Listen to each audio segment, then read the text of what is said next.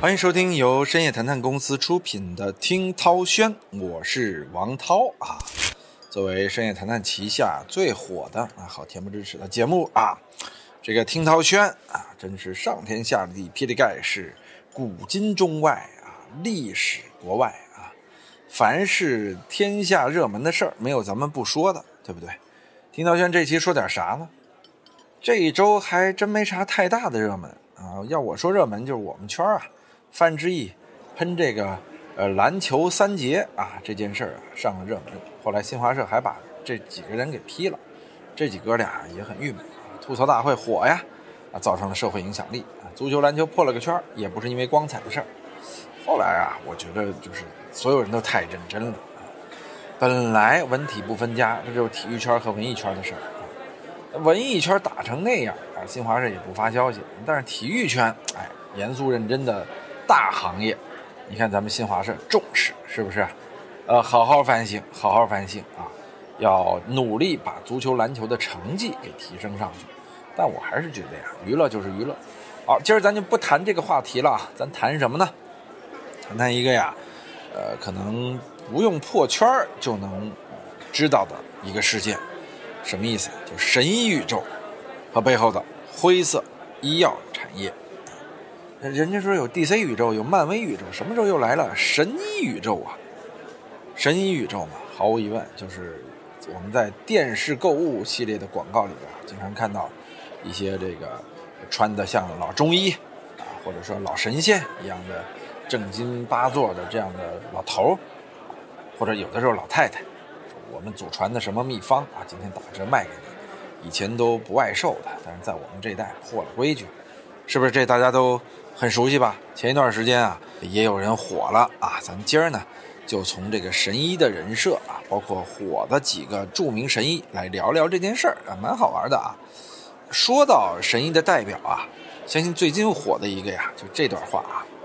最后，我做出了一个违背祖宗的决定，把祖传的老方无偿捐献给国家，是不是？就这句话熟不熟？我相信很多朋友啊，不管你爷爷奶奶还是你自己。翻看电视台到电视购物的时候，啊，都看过一个老头啊，穿着各种各样的衣服，有时候你认不出来是一个人。仔细分析啊，他又是一个人。对，他一会儿是世代行医的中医，一会儿又变成了专治心血管疾病的专家，一会儿又治肾，一会儿又治肝，啊，但是话术都是同样的，词儿都不改，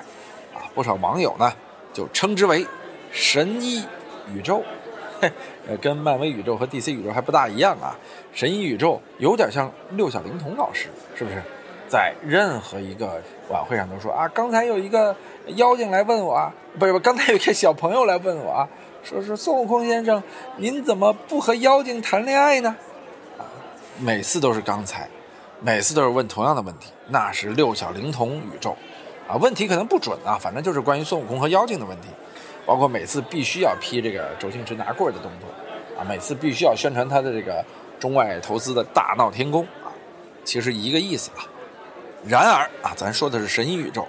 国家中医药管理局啊，在去年年底发布了通报，二零二零年第三季度啊，全国共监测到四千五百七十四条发布违法中医医疗服务广告的线索，并要求各省市中医药管理局做好查处监管工作。哎，近日频频出现在视频广告中，刚才我们说的这个呀，就是最后我做出了一个违背祖宗的决定，把祖传老方无偿捐献给国家。就是这大叔啊，他叫张文荣，被所在坐诊医院北京鹤年堂中医医院免职。哟，他还真在这医院坐诊呢，再次引发了公众对所谓神医们的关注。那么这个广告里的张神医，现实中又是什么来头呢？为何神医广告屡禁不止？哎呀，咱们就来聊一聊吧。这个演神医的演员是如何和这个销售链条挂在一起，如何挣钱，如何招摇撞骗，又如何让所有人为他买单，并且持续的买单？好吧，这个事情是从什么时候开始的呢？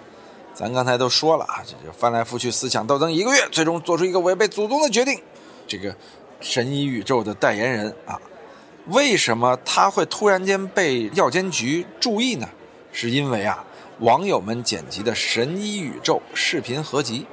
啊，在 B 站上，B 站神奇啊，六小龄童就是他们捧火的。哎呀，像这些神医，也许咱们叫不上他的名字，但是呢，说实话，把他们的形象和语录拿出来，一下子你就能认识。B 站就做出了这样的一个贡献，让大家认识了这样的神医宇宙是什么人在做。同样的话术啊，网友的剪辑，四十位不同老人，穿着不同的服饰啊，在不同的健康养生类视频中，讲出了刚才我们说的几段话，比如说翻来覆去思想斗争一个月，要做出违背祖宗的决定，每次都是违背祖宗，呃，每个人祖宗都被违背了二百多遍啊。这些人真的厉害啊！他们的视频合集一剪出来啊，雷倒众人。刚才我们说的这个张文荣，啊，他就宣称从曾祖父开始，一家几代专门治疗一体多病、腰突病、心脏病、肝病、肾病、支气管病，啊，甚至生殖系统病、不孕不育病等多种疾病。嘿，这这拿来说相声可以啊。他就宣称做出违背祖宗的决定的药方嘛，他违背过很多次祖宗啊，像这样的天打五雷劈呀，啊，全篇我来给大家模仿一下啊，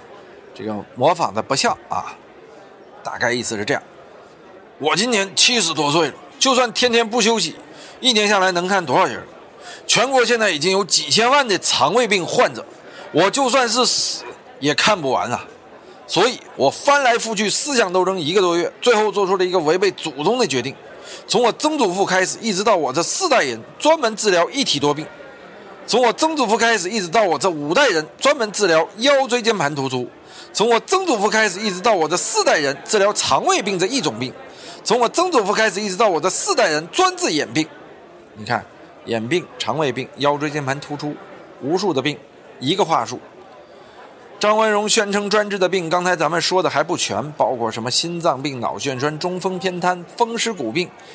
就差艾滋不能治了啊！在不同的视频当中，张文荣身穿不同的衣服，我们刚才说了四十多个嘛，啊，这时候呢，有媒体就联系到张文荣，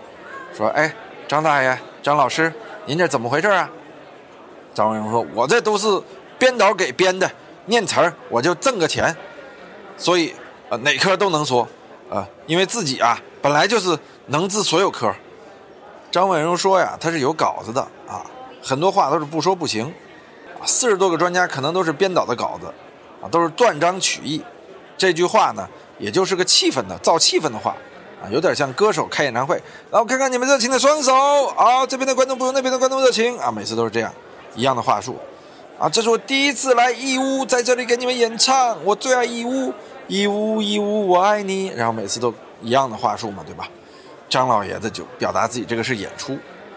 其实说到这个呀，我想起了我大学时候也去干过活包括我们班同学，某些都已经是著名的主持人了啊。他当年也去配音，我也配过。我老伴五十多岁了啊，本来从一楼上五楼啊，在二楼就不行了，吃了这玩意儿，我跟你说，每天一楼五楼，五楼一楼，一楼五楼，五楼一楼，二十多遍。我给他不不爬十遍，他都不解恨，啊，咋回事就因为吃了这个药，咱以前也配过，配一次五百块钱啊，也挺轻松。你说学生嘛，挣啥不是挣啊？当然了，这事儿还是不干为好啊。但是呢，你在这利益链条之下有钱可挣，那年轻人为了糊口，他也不知道这是不好的事儿啊。所以说，张文荣很有可能在利益链条中啊，他也只不过是一个傀儡，或者说目前表演者。他据说一上午就能看二十多名患者呀。张文荣啊，他是北京鹤年堂中医医院的坐诊医生。这个鹤年堂中医医院啊，我不熟，但听起来像个莆田系。张文荣呢，还是名誉院长、副主任医师，临床近五十年，师从中医医师，针药并用，啊，针灸药物必用，还真是坐堂的大夫是吧？官网显示，张文荣可以治疗神经外科、心脑血管科、消化道科、骨科、妇科、男科、常见疾病、疑难杂病等多种疾病。张文荣每周二上午和每周六下午去医院坐诊，不过从三月九日到三月十五日暂时停诊，具体原因不清楚。出事儿了，啊，他的治疗的疾病比较综合、比较全面，每次坐诊的时候呢，患者都比较多啊，一上午就有二十多人。我一上午二十多人，这这真的是不少人呐！啊一个人十分钟，二十人二百分钟啊，这这三个多小时满满当当啊。张文荣坐诊医院已有很多年了。至于网传视频，工作人员说啊，这个我们不清楚，是他个人意愿、个人行为，与医院无关。北京贺年堂中医院副院长高一涵表示啊，啊，赵文荣先生从二零一六年九月开始在贺年堂医院出诊，并在二零一七年八月被授予名誉院长的称号啊，出诊资质和手续都很齐全。但是这次商业行为，院方不知情啊，我们不懂。啊，高一涵还说了，尽管这个跟我们贺年堂没有关系。但是我们不能用它了，原因说得很清楚。我们对于一个品牌的维护还是很珍惜的，觉得这个东西会对贺年堂造成影响。于是三月九日，张文荣被其坐诊的北京贺年堂中医医院免去了荣誉院长的职务。呵，说免就免，这是不是有点临时工的意思？啊，就他是怎么能当上这名誉院长呢？这么一个骗子呀，这个利益链条太大了。包括各种莆田系医院啊，出了事就甩锅，这是常见的链条方式，对吧？好，我们来讲讲这个医生网红都是怎么成为的。哎，首先第一点，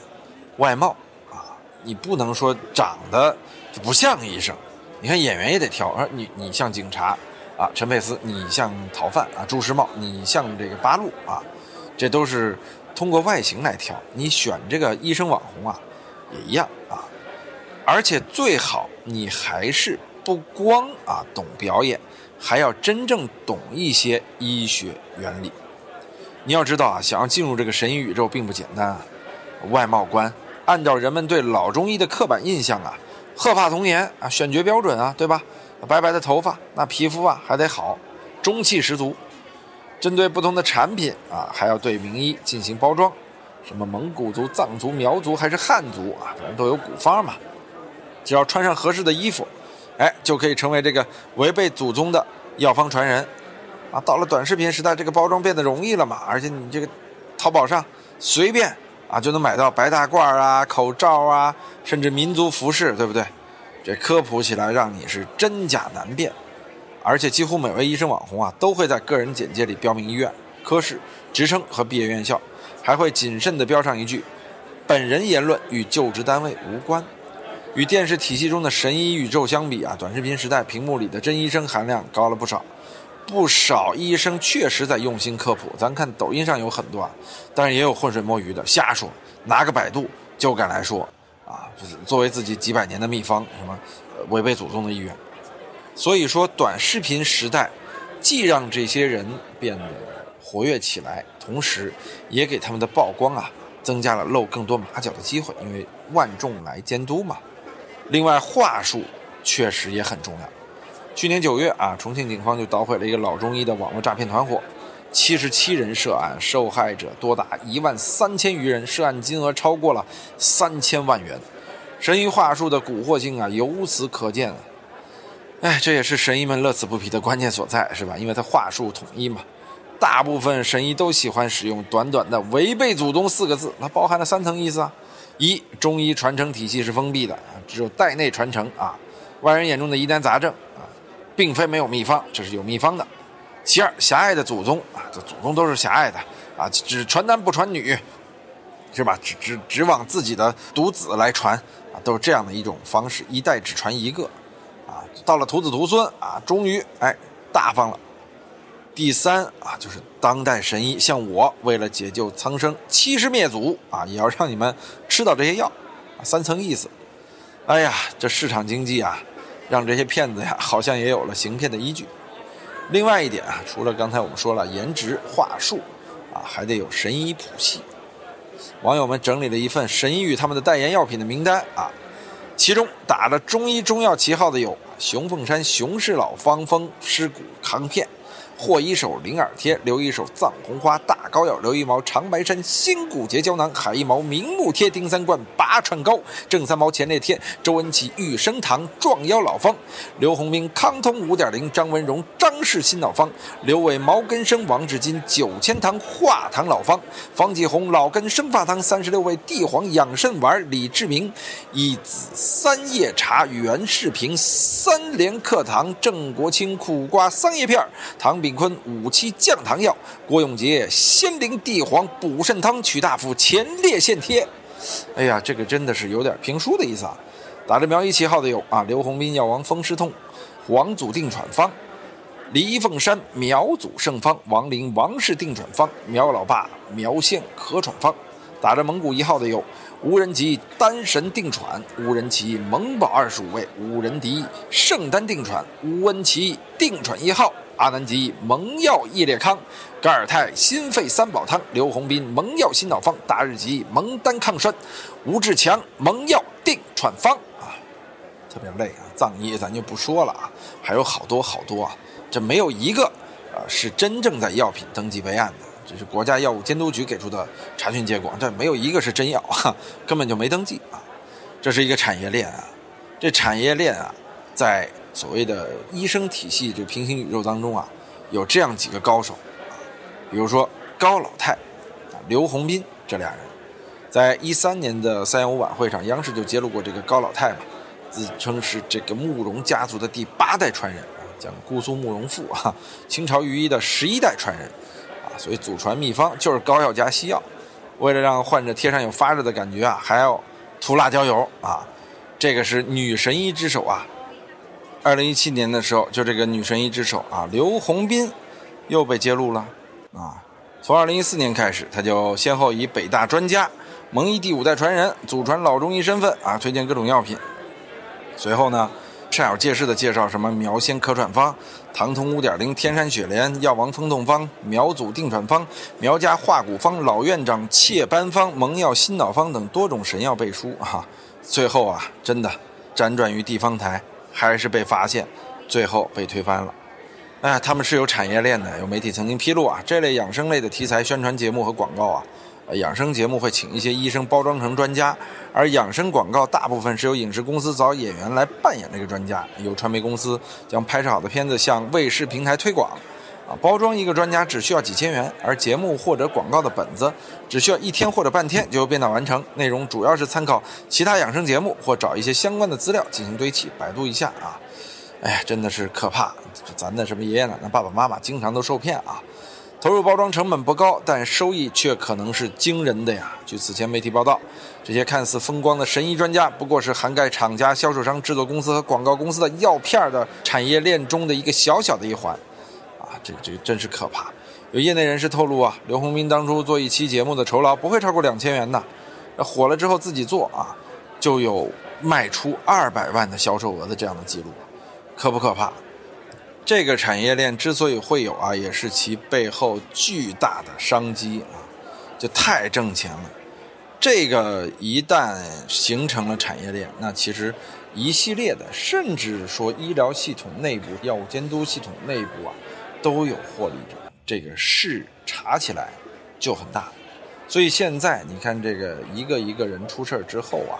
呃，下一步我相信国家一定会对这种假医。进行严格整治，我觉得应该是把这个法律定得再严一些，才能够彻底杜绝老人们上当。因为上当的主要是老人群体啊。其实这个假医啊，自古以来就很多，包括咱们在街头看的什么治疗，呃，淋病梅毒、性病这些广告啊，甚至宣称说能治疗艾滋的，特别可怕。就是所以说，在无知者的世界里边啊，骗子永远是能轻易行骗的。就是当大家的民智提升之后啊，所有人在识别骗子的时候更有自己的方法的时候啊，一对骗子的要求也提升了，不是你换几套衣服同一个话术就能骗人的。所以希望啊，在咱们的爸爸妈妈、爷爷奶奶这辈儿过后啊，咱们老的时候啊，别信这些神医，好好相信医院。也希望这个公立医院的工作者呢，能提高自己的医术，认真一点啊，咱们给医患关系啊一个更美好的未来期许。别让这么多，庸医假医啊，在市面上飘着，该吊销的吊销，同时呢，把医学院门槛啊再抬高一些，啊，毕业门槛啊也再抬高一些，让医生啊更加敬业，让整个未来的中国的医患环境我们是正规，而切除那些外来欺骗因素的。哎，可怜的被骗的老者，被骗的小孩儿，啊，希望你们未来都能身体健康，不再受骗啊！多听听涛轩。哎呀，我听涛轩今天做出一个决定啊，我决定我违背啊我们二十多期祖宗的意愿啊，今天给您来放出听涛轩的录制秘籍啊，什么秘籍呢？啊，就是涛哥每次啊都躺着录啊，躺着录有益身心啊。血液循环快，而且啊有利于晚上睡眠，相当于边录边健身了啊！如果你也想像涛哥一样身体健康、吃嘛嘛香，不妨躺着完成你的工作啊！真是好吃不如饺子，好玩啊不不舒服不过躺着。好的，感谢您收听今天的频道圈，我们下期节目再见。